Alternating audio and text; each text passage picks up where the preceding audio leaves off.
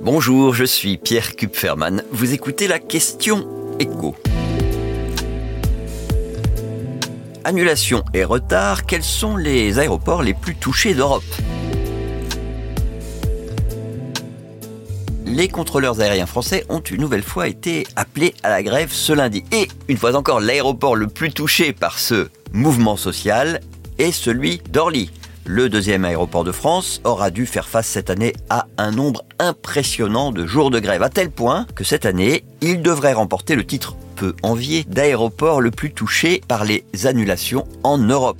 L'année n'est pas terminée, mais le pourcentage d'annulation de vols déjà recensés avant même la grève d'aujourd'hui est tel que le numéro 2 du classement, l'aéroport de Düsseldorf, n'est plus du tout en mesure de voler la vedette à Orly. Roissy, en revanche, ne fait pas partie du top 5 des aéroports où l'on risque le plus une annulation de son vol.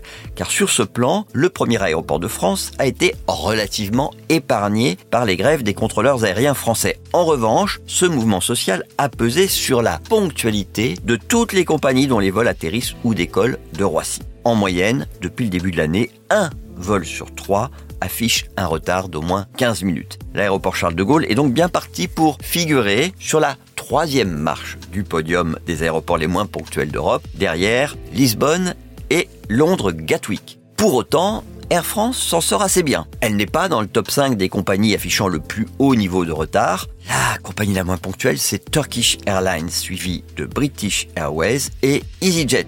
Il y a eu beaucoup de problèmes techniques en fait dans les aéroports britanniques cette année et la grève des contrôleurs aériens n'a rien arrangé puisque une partie importante des avions britanniques partent vers l'est et survolent l'espace aérien français. Et quand il y a moins de contrôleurs aériens, ces avions qui survolent la France, eh bien ils doivent patienter plus longtemps avant d'avoir le droit de décoller.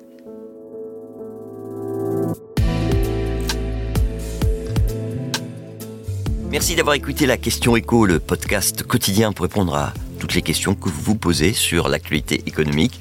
Abonnez-vous sur votre plateforme d'écoute pour ne rien manquer. Et si cet épisode vous a plu, bah, n'hésitez pas à laisser une note et un commentaire. À bientôt.